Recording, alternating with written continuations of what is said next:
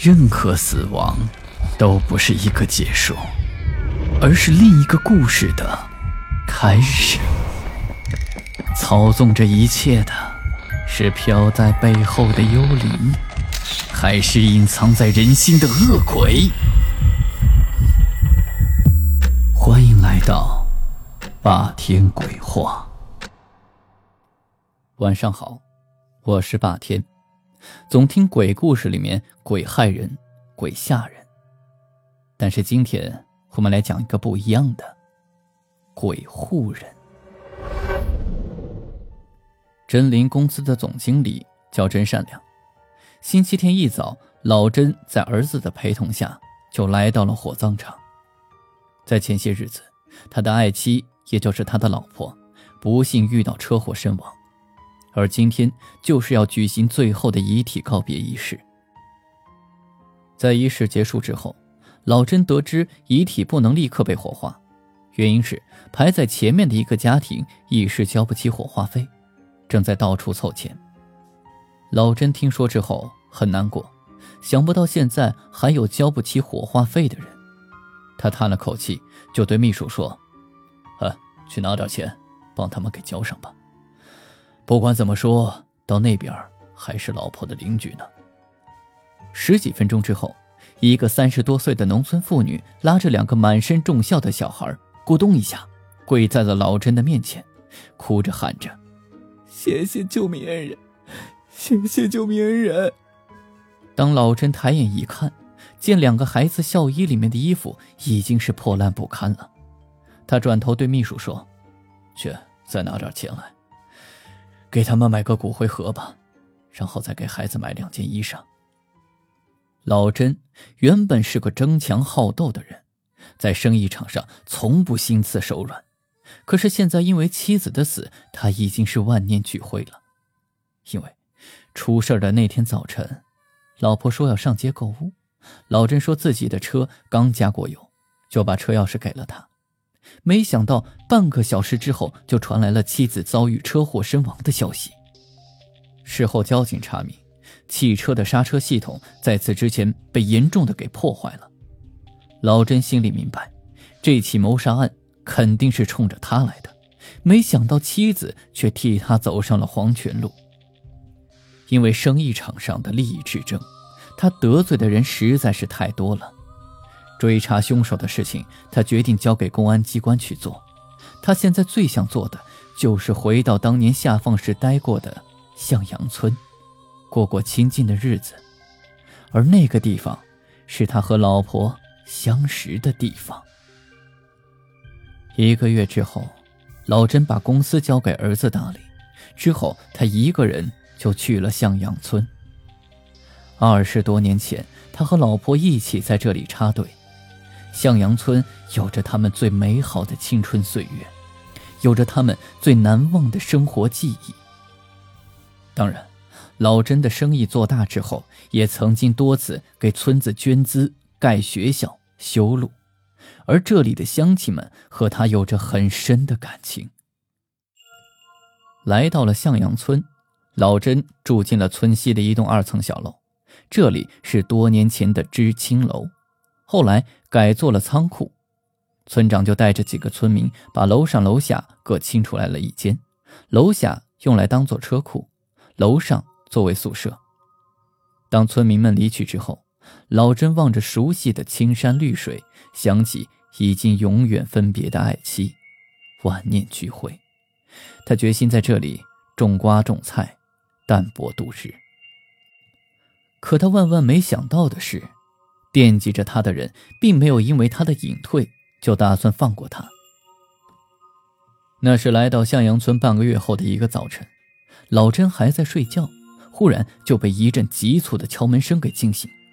他起来一看，院子里已经来了十几个老乡，而此时大家正围着躺在地上的一个人议论纷纷。敲门的是村长，打开门之后，村长就喘着粗气说。老甄，快出来看看，院子里啊死了一个人呢！老甄听完之后，就感觉脑子里嗡了一下，怎么会死个人呢？他镇定了一下，下楼来到院子里，见躺在地上的尸体，更是大吃一惊。只见一个二十多岁的小伙子瞪着眼睛，眼珠子似乎因为惊恐完全凸了出来，鼻子和嘴巴也明显有些变形。看到如此恐怖的画面，老甄心里有些害怕，但是他毕竟是经过大世面的人，赶紧叫村民向后退一退，然后问清了派出所的电话号码。他用手机报了案。二十分钟之后，派出所来了人。一小时之后，市公安的法医也来了。经过初步的检测，死者为男性，死亡时间大约是在凌晨两点，身体上没有任何外伤，应该是死于突发性心肌梗塞或者是脑溢血。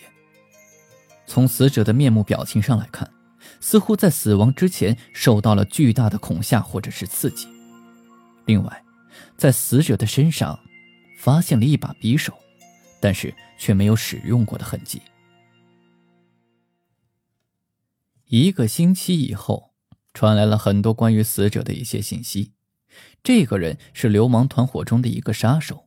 至于这个人为什么半夜跑到向阳村来，他死之前到底干了什么，又为何如此惊恐，公安局一时也无法做出判定。公安局没有结论，但是老甄的心里却有了数。不用说。这些带了凶器来到自己院子里的，目的肯定是要杀死自己。那些在自己车上做手脚的人，目的没有达成，竟然雇凶手追杀到了这里。老甄立即给城里的儿子打了个电话。几个小时之后，儿子给他送来了一些他想要的东西：一架小型夜视望远镜和一把防身手电。从这一天开始。老甄改变了自己的作息时间，每天下午三点就睡觉，一直睡到晚上十点。十点起床之后不开灯，就在黑暗里抱着夜视望远镜，盯着院子。果然不出所料，他期待的那个人终于在十几天之后来到了这里。那天晚上风很大，天上还下着小雨。十二点刚过。老甄就看到门前面的道路上出现了一个人影，他拿起望远镜仔细的看了看，这个人走路的时候不停的向四周看，小心翼翼的样子，一看就知道绝对不是这里的村民。老甄让自己镇定下来，把防身的手电筒紧紧的握在手里，然后又从床下掏出半瓶白酒，这个时候真的需要点酒精来提神壮胆。老甄轻轻地把夜视仪再次架在窗框上，伸出窗外。那个人穿了一身黑，一直向这座知青楼走来。来到了大门外，四处查看了一下，确信没有危险之后，一个纵身翻进了院子里，身手敏捷，几乎没有发出任何响声。那个人进院子之后，先是蹲下来，听了听。感觉没有异常之后，从腰间抽出一把明晃晃的砍刀，一步一步的向窗下走来。老陈虽然有些紧张，但是他的头脑还是非常的清醒。他意识到自己必须先下手为强，争取一把把他撂倒，否则肉搏起来自己绝对不是对手。就在老甄摁下防身手电的电击开关，准备冲出去的时候。发生了一件令老甄和来的人都万万想不到的事情。只见院子里的大树后面，咻的一下闪出了一个人影，一眨眼的功夫就来到了黑衣人的面前。那个人影背对着窗口，老甄看不到他的面孔。正吃惊的时候，只听到黑衣人“啊”的一声，紧接着就摔倒在了地上，再没有了任何声息。老甄再一眨眼，那个人影。竟然不见了，仿佛从来没有来过一样。院子里此时静得吓人。老甄说不清楚那一刻自己的感受，防身手电早已经掉在了地上。他抖抖嗦嗦的掏出手机，费了半天的功夫才拨通了派出所的电话。警察来了之后，看到那个黑衣人已经死了。面部表情和前段时间死的那个杀手一模一样，其结论也是一样，惊吓而死。由于两起离奇的死亡案件都发生在老甄居住的院子里，老甄不可避免的受到了审查。但是，没有任何证据表明两个人的死亡和老甄有因果关系。当然，老甄也没有提转眼就看不见的那个人影。他知道，即使说出来，也不会有人相信。第二天早晨醒来的时候，老甄有些忐忑的来到了桌子前。不可思议的一幕居然出现了，只见白纸上有几个歪歪扭扭的字。为了报恩，讲仁义。老甄简直不敢相信自己的眼睛，可纸条明明白白的放在眼前。这个时候，他最想知道的就是这个蒋仁义到底是谁。他想遍了自己的亲朋好友，也没有一个姓蒋字的人。而这时，他猛然的想到，这个人出现在向阳村，会不会是这里的故人呢？于是他叫来了村长，可村长说这个村子里根本没有姓蒋的人。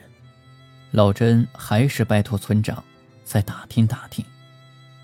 功夫不负有心人，三天之后，就有人告诉他，离这里二十里外的蒋家屯儿有这个人，不过那个人已经死了。得到消息之后，老甄问清楚了地址，就马上开车去了那户人家。当敲开房门之后，一个看上去似乎有些面熟的乡村妇女出现在了老甄的面前。那女人先是愣了一下，然后就泪如泉涌，紧紧地握住老甄的手说：“恩人来了，恩人来了。”这个时候，老甄才想起来，这个人是和老婆那一天同时下葬的那个死者的媳妇。原来。她死去的丈夫，就叫做蒋仁义。好了，今天的故事就讲到这里。我是孙霸天，听完故事记得点亮右下角的小红心，也欢迎关注、订阅、打赏，给霸天更新的动力。午夜论奇案，民间言怪谈，这里是霸天鬼话，我们下期再见。